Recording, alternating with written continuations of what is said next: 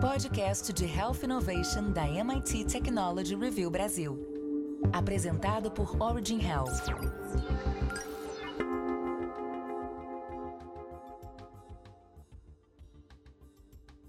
Olá, bem-vindas e bem-vindos ao podcast de Health Innovation da MIT Technology Review Brasil, apresentado pela Origin. Eu sou Laura Murta estou com Camila Pepe e Jonas Sertório para falar sobre inovação na área de ortopedia, que, segundo o artigo da Roberta Rinelli, deixa a era do gesso e chega ao metaverso. E para começar, eu quero lembrar que esse podcast é um oferecimento da Sociedade Beneficente Israelita Brasileira, Albert Einstein. Inovações movidas pela necessidade de locomoção levaram a diagnósticos mais precisos, técnicas minimamente invasivas, robótica, impressões 3D e realidade virtual que revolucionaram os tratamentos ortopédicos. Um soldado ferido poderia passar meses imobilizado, sem retornar ao campo de batalha caso precisasse de um tratamento para fixação de ossos fraturados, geralmente executado com gesso, trações e semanas acamado. Na década de 1940, no contexto da Segunda Guerra Mundial, a demanda por combatentes pressionou o desenvolvimento de técnicas para agilizar esse processo de recuperação e surgiram os primeiros parafusos e placas de uso cirúrgico. Assim, vimos o nascimento da inovação em ortopedia, que, acompanhando as necessidades de mobilidade e de locomoção do ser humano e o envelhecimento mais saudável da população idosa, teve uma evolução de destaque entre as especialidades médicas, sobretudo no século XXI. Nos últimos anos, técnicas minimamente invasivas e novas tecnologias como robótica, impressão 3D e inteligência artificial surgiram para otimizar significativamente os tratamentos. Se no imaginário dos boomers os ortopedistas eram médicos com as mãos sujas de gesso, as novas gerações já podem vê-los fazendo uso de óculos de realidade virtual para treinamento. A especialidade se aproxima do metaverso e terá mais espaço para explorá-lo no futuro. Faça parte da comunidade MIT Technology Review Brasil e assine nosso conteúdo em mittechreview.com.br barra assine. MIT Tech Review barra assine. Então, para começar, eu queria perguntar para o Jonas, o que, que a gente pode esperar na área de ortopedia para os próximos anos? Então, Laura, na contramão de outras áreas, a ortopedia caminha para um aumento crescente do número de intervenções cirúrgicas e, devido ao desenvolvimento de inovações tecnológicas, as técnicas mais agressivas dão lugar a procedimentos menos invasivos. Isso de acordo com o chefe do Departamento de Ortopedia e Traumatologia da Universidade Federal de São Paulo, a Unifesp, a, o Dr. Moisés Cohen. Apesar de no passado a própria comunidade científica já ter questionado sobre a efetividade das intervenções mais sutis, como a artroscopia, o que é uma cirurgia que utiliza instrumentos e câmera através de cânulas no interior da articulação, e ela foi popularizada a partir da década de 70, essa resistência foi diminuindo a partir de observações dos resultados. Era uma forma de manter a inércia da época, mas aos poucos técnicas minimamente invasivas ganharam espaço. Com isso, evoluímos. Apareceram instrumentos, pinças próprias, câmeras próprias e, para as fraturas, surgiram placas, hastes intramedulares e novos conceitos como cirurgias que não interferem diretamente no foco da fratura, permitindo uma consolidação mais eficaz. Hoje, as cirurgias são realizadas sem a agressividade que se tinha no passado. Para o médico ortopedista e traumatologista especializado em quadril, Dr. Leandro Einsman, do Hospital Israelita Albert Einstein, a evolução dos métodos diagnósticos foi um dos fatores decisivos para o desenvolvimento de novos tratamentos. Os métodos diagnósticos que nutrem as tecnologias têm sido constantemente melhorados, o que nos permite compreender que muitas das doenças que eram encaradas como reflexos da idade são hoje passíveis de tratamento e correção. O estudo da física e da biomecânica também foram fundamentais nesse processo evolutivo que permitiu a mobilização precoce e melhores resultados a cada década. Na visão de Moisés Cohen, uma das grandes oportunidades tecnológicas na ortopedia, em comparação a outras áreas médicas, é a técnica de printagem de órteses para imobilização, instrumentais e estruturas ortopédicas, ósseas e articulares. As impressões 3D podem ser usadas desde o planejamento do tratamento até a produção de próteses e placas cirúrgicas. Em um procedimento de substituição cirúrgica de uma articulação degenerada, chamado de artroplastia, são envolvidos inúmeros detalhes, como o local onde os cortes devem ser feitos nos ossos, o posicionamento perfeito da prótese para que não haja frouxidão nem limitação de movimentos e um balanço de partes moles efetivo. Qualquer detalhe mal planejado é capaz de levar ao insucesso da cirurgia. A elaboração de modelos 3D impressos permite uma precisão muito maior de todo esse planejamento, que, aliado à cirurgia robótica, traz uma maior garantia de sucesso no procedimento. Ainda em fase experimental, vemos também o nascimento da engenharia de tecidos, com auxílio da impressão 3D. A partir de imagens de ressonância magnética de um menisco, por exemplo, pode-se gerar o crescimento celular em um molde gerado em 3D, levando à criação de um novo menisco para o paciente. Médicos começaram com a técnica usando impressoras simples, que demoravam muitas horas, mas isso vai se renovando e melhorando. Universidades brasileiras e determinadas indústrias, como na odontológica, já possuem máquinas muito poderosas. Reconstruções de diversas partes do corpo baseadas em tomografia permitem a criação de próteses. A reconstrução 3D é um fato que está avançando rapidamente, o que pode até assustar. Isso é certamente um campo fértil e absolutamente inigualável. Camila, a gente já falou de cirurgia digital em outro episódio, mas na ortopedia especificamente, quais foram os ganhos e os desafios com a chegada e o crescimento da robótica? Os tratamentos disruptivos exigem mentes abertas e um processo contínuo de aperfeiçoamento. O Dr. Cohen, que é um dos precursores da robótica ortopédica no país, admite que resistiu quando precisou dedicar tempo extra ao processo de aprendizagem, já que um procedimento com o uso de robô exigiu dele maior tempo de permanência no centro cirúrgico do que a cirurgia convencional. Mas as vantagens proporcionadas pela técnica são reconhecidas. Com o auxílio de robôs, os cirurgiões ortopédicos alcançaram melhorias em termos de precisão, segurança e resultados pós-operatórios. A possibilidade de conclusão de uma cirurgia com a tranquilidade de que o objetivo planejado foi atingido, podendo haver correções de eventuais desvios de rota ainda durante o procedimento.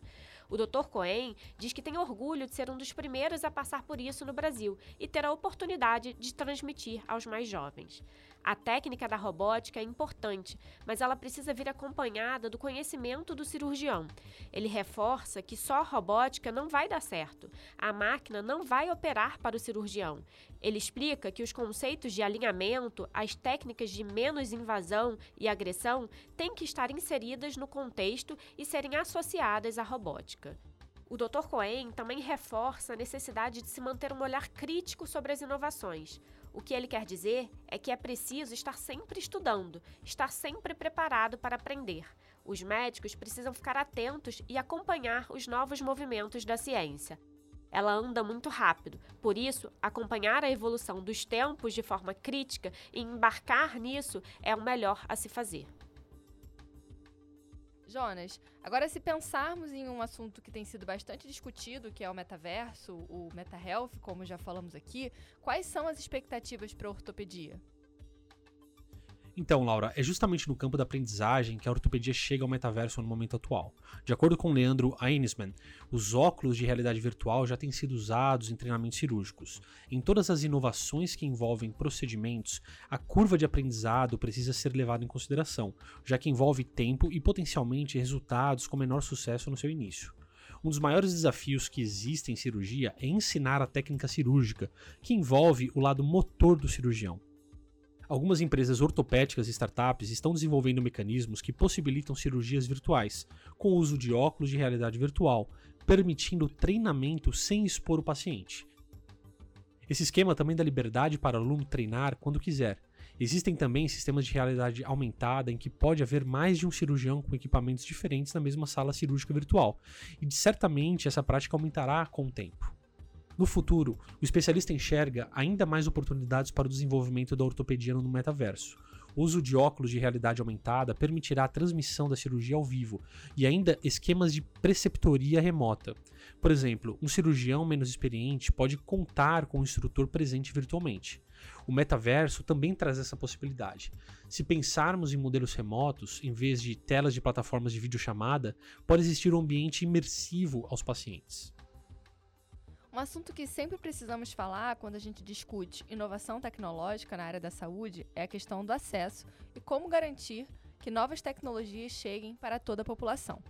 Camila, na ortopedia falamos de cirurgia robótica, de impressão 3D, e o alto custo dessas tecnologias ainda é a principal barreira? Como superar esse desafio? Como toda inovação, Laura, essas tecnologias ainda precisam superar barreiras para se tornarem mais acessíveis à população.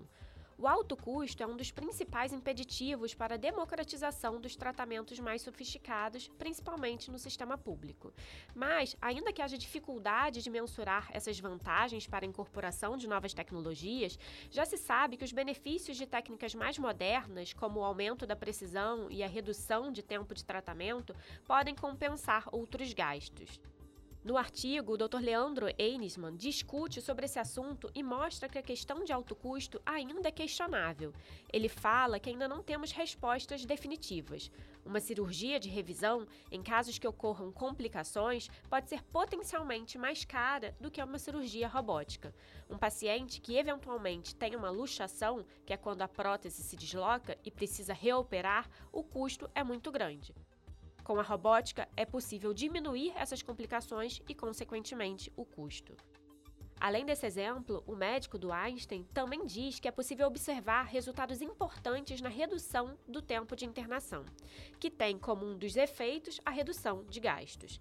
Ele conta que o tempo médio de internação de um paciente com prótese no quadril era de uma semana e que hoje já diminuíram para três dias, e ainda estão buscando reduzir para dois dias, e também conta que existem centros em outros lugares do mundo em que essa internação já é de um dia.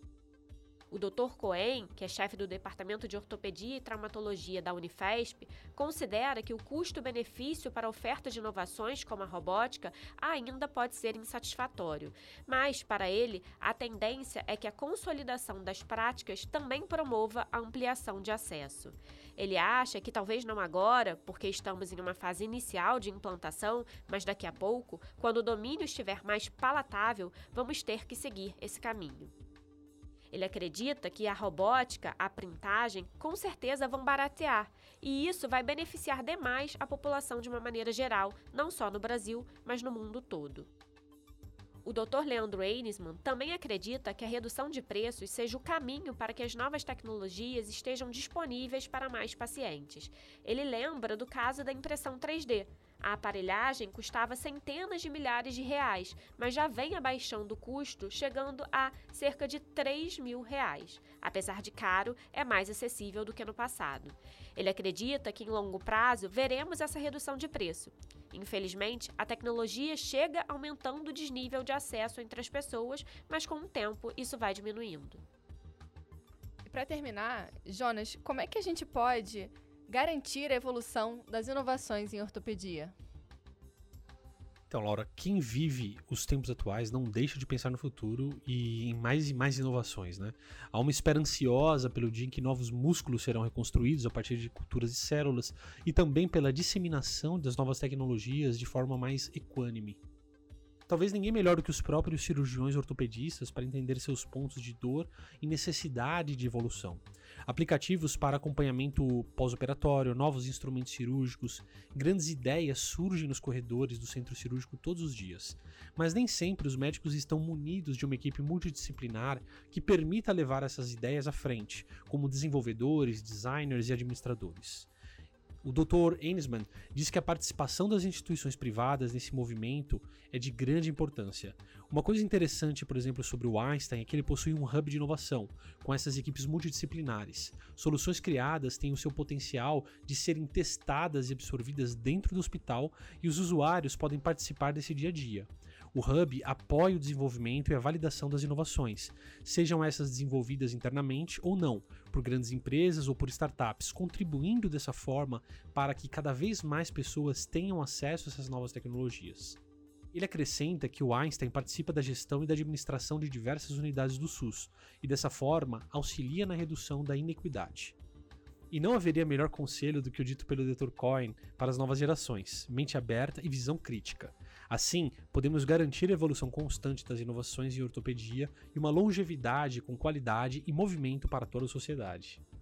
E hoje nosso podcast recebe como convidado o Dr. Leandro Einsman, médico ortopedista e traumatologista especializado em quadril. Bem-vindo, doutor Leandro, muito obrigado pela sua participação. Muito obrigado, eu que agradeço pelo convite, é um prazer estar aqui com vocês. Doutor Leandro, para começar, assim, a gente falou sobre toda essa evolução tecnológica que a gente observou na ortopedia. É, mas o que, que você acredita que deve ser melhorado no ecossistema de saúde para que essa oferta de inovações ela alcance mais pacientes? Legal, excelente pergunta. Eu acho que para começar a gente precisa fazer uma mudança de uma palavra que hoje em dia é muito usada, mas que eu gosto muito, que é mindset, né? E quando a gente fala do mindset, a gente está falando do mindset de todos os players desse ecossistema, né? Então, por exemplo, eu acredito que, principalmente na medicina em geral, mas muito na ortopedia, os médicos são muito tradicionais, né? Às vezes eles são um pouco avessos a novas tecnologias e chegam a olhar muitas vezes com um certo preconceito para essas novas tecnologias. Da mesma maneira, a gente precisa ter um conhecimento dos pacientes de entender a segurança das tecnologias e como elas estão vindo aqui para ajudar eles a obterem um melhor resultado, né? Então, às vezes, quando você fala para um paciente que ele vai ser, por exemplo, na minha área, que é muito cirúrgica, né, na ortopedia, que ele vai ser operado, por exemplo, com um robô, tem paciente que fica com medo, né? Que acha que, poxa, mas o robô que vai me operar e se der algum problema, ele pensa na impressora da casa dele que dá problema o tempo todo, como é que o robô ali cirúrgico não vai dar problema também, né? Então tem um pouco dessa parte de preconceito. Então acho que a primeira coisa é desmistificar e apresentar essas tecnologias para todas as pessoas que estão atuando, para entender que elas estão aqui para melhorar é, todo o sistema de saúde. A segunda coisa que eu acho super importante é a capacitação dessas pessoas, né? Então, uh, eu acho que o ensino da medicina tem mudado muito nos últimos anos, mas ainda é muito modelo tradicional. Então, aquela coisa de uma, de uma sala de aula com um quadro, que pode ser um quadro negro mesmo com giz, mas muitas vezes com que sejam uns slides no, no computador, mas muito essa coisa tradicional, né? Então, uh, é importante que você pegue o aluno desde o começo, que está entrando é, nesse conhecimento da saúde, e você pegar, obviamente, as gerações mais novas que estão entrando uh, na faculdade agora, que nasceram já no, nos anos 2000, né? já nasceram com celular, com internet, muito diferente das pessoas que que, que vieram, que estão, estão dando aula para eles, eles têm muito essa, essa sagacidade por conhecer mais tecnologia e é muito óbvio que eles vão querer usar no dia dele, no dia a dia deles ou delas uh, de atendimento, desde o começo, tecnologias, desde tecnologias, vamos chamar assim, mais simples, como o próprio celular, que pode ser usado em diversas coisas uh, no atendimento, passando por tecnologias mais elaboradas, como impressão 3D, inteligência artificial uh, ou mesmo robótica. Muito interessante isso que você pontuou, doutor Leandro, essa questão da gente poder trazer a diferença temporal mesmo, né? A gente está numa era onde esses novos médicos já têm na, no, na cabeça deles muito mais do que a gente essa questão tecnológica, e isso é, é impactante realmente. Mas voltando um pouco sobre a questão da, dessas, desses neurocirurgiões e das primeiras cirurgias é, que aconteceram dentro dessa questão de utilizar a tecnologia, utilizando realidade aumentada, a gente tem dois exemplos que foram de junho de 2020, um em que os médicos eles colocaram parafusos na coluna vertebral da paciente para aliviar a dor crônica e o outro em que eles removeram uma lesão maligna na medula espinhal da paciente. Os dois cases foram cases de sucesso, foram resultados bem é, sucedidos. E eu queria ter a sua visão para explicar um pouco mais para gente sobre a importância dessas novas tecnologias no atendimento desse paciente. E se a gente pode dizer, de alguma forma, que é, essa, essa, nova visão, essa nova forma né, de operar esses pacientes tem impacto na recuperação desses pacientes. Perfeito. Questionamentos super válidos que a gente vive no nosso dia a dia, né? Eu acredito que a tecnologia está aqui para ajudar a gente, entendeu? É, mas eu acho que, principalmente dentro até dessa questão geracional que a gente estava falando, né? Às vezes você pensa assim, poxa, mas esses neurocirurgiões fizeram várias cirurgias semelhantes a essas, sem uso de navegação, sem uso de nada, né? E daí o que eu sempre comparo é assim, poxa, hoje em dia, quando eu vou do meu trabalho para minha casa, eu uso um aplicativo no meu carro para me dizer o caminho. E eu sei o caminho, mas eu acho que o aplicativo me ajudar a ver as condições de trânsito, a ter uma ideia de que horas eu vou chegar. E são coisas assim que, se meu celular parar de funcionar e eu não tiver com esse aplicativo funcionando, eu vou chegar na minha casa. Mas eu acho que eu chego na minha casa melhor uh, sem isso, entendeu? Eu vi outro dia uma comparação também de um amigo meu ortopedista que ele falou sobre o, a, a, o, auxilia, o que auxilia o carro, o detector de ré do carro, né? Então, que toca o alarme está chegando perto de alguma coisa. Você tem um retrovisor, mas você tem uma tecnologia ali para te ajudar nisso, faz muito sentido. Então, eu acho que é isso, a gente está tentando trazer mais segurança para o paciente, mais precisão para o paciente. Quando a gente está falando das tecnologias, é importante é, a gente destrinchar um pouco o que, que são essas tecnologias. Né? Então, por exemplo, se a gente está falando no meu mundo, na, na ortopedia, e também daí cruza muito com a, com a neurocirurgia, né?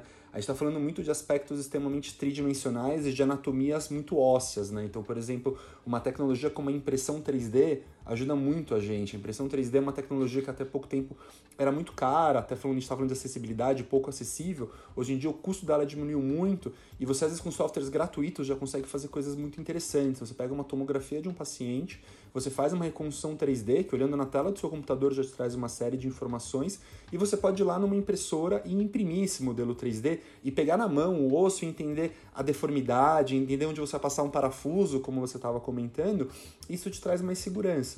Depois você pode levar isso para uma cirurgia e tem um óculos de realidade aumentada que vai te, você vai olhar através desse óculos, ele vai te mostrar mais ou menos a direção uh, desse parafuso, entendeu? Ou você pode usar, por exemplo, como eu usei recentemente dentro do Einstein, um tomógrafo intraoperatório. Então você faz uma tomografia durante a cirurgia para checar se o que está fazendo está sendo correto. E ele também tem um, um componente que a gente chama de navegação.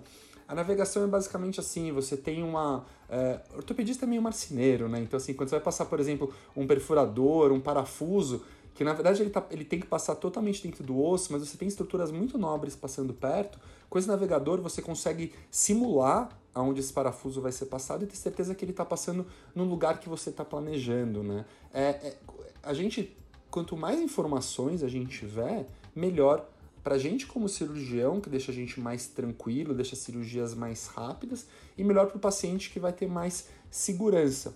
Além disso, as cirurgias têm um potencial de ficar menores, gerar menos sangramento, de você usar incisões, cortes menores, o que pode impactar bastante na recuperação do paciente. Então, você pode ter recuperações mais rápidas, é, menos tempo de estadia hospitalar, um retorno mais rápido ao esporte, até se for um atleta, ou pelo menos um retorno ao trabalho mais rápido. Então, e, e a partir do momento que você tem todas essas tecnologias acontecendo, você tem a possibilidade também de usar é, sets de Big Data e inteligência artificial para entender exatamente que aspectos de todos esses pontos estão melhorando, né? Entender melhor também em que paciente usar isso, que muito possivelmente essas tecnologias talvez não sejam aplicadas para todos os pacientes, ou todas as doenças, pelo menos. E você, juntando todos esses dados, você pode ter uma ideia para qual paciente utilizar essa tecnologia com mais segurança e com melhor resultado clínico. Achei perfeita essa sua colocação e eh, adorei as analogias, principalmente com o aplicativo de carro, que é exatamente isso, né? Vocês médicos já sabem fazer, obviamente, todas essas cirurgias, mas a tecnologia vem para ajudar ou para fazer com que vocês consigam fazer com mais segurança, como você colocou, ou para facilitar esse processo, né? Bem interessante. Obrigada. E também é muito legal, porque aqui no podcast a gente discute muito, né, oncologia, doenças raras. Então é muito legal também ouvir um pouco sobre cirurgia, sobre esse mundo do trauma e também das emergências. É, não, com certeza. Ortopedia é muito dia a dia, né? A gente fala que, é, que felizmente o câncer é uma, como você falou, uma doença rara, né? A gente não é uma coisa do nosso dia a dia, mas quem não tem dor nas costas, quem não torceu o joelho, quem não torceu o tornozelo, é uma coisa presente em todas as idades, nas pessoas sedentárias, nas pessoas atletas. A gente trazer essa melhoria da saúde para toda essa gama da população é uma coisa que eu pessoalmente me empolgo bastante. Doutor Leandro, muito obrigada pela sua participação. Também queria falar aos nossos ouvintes que o Dr. Leandro já deu uma entrevista para a MIT Technology Review Brasil, falando sobre o futuro da traumatologia e está imperdível. O artigo está na coluna de Health Innovation, que assim como esse podcast é um oferecimento da Sociedade Beneficente Israelita Brasileira Albert Einstein.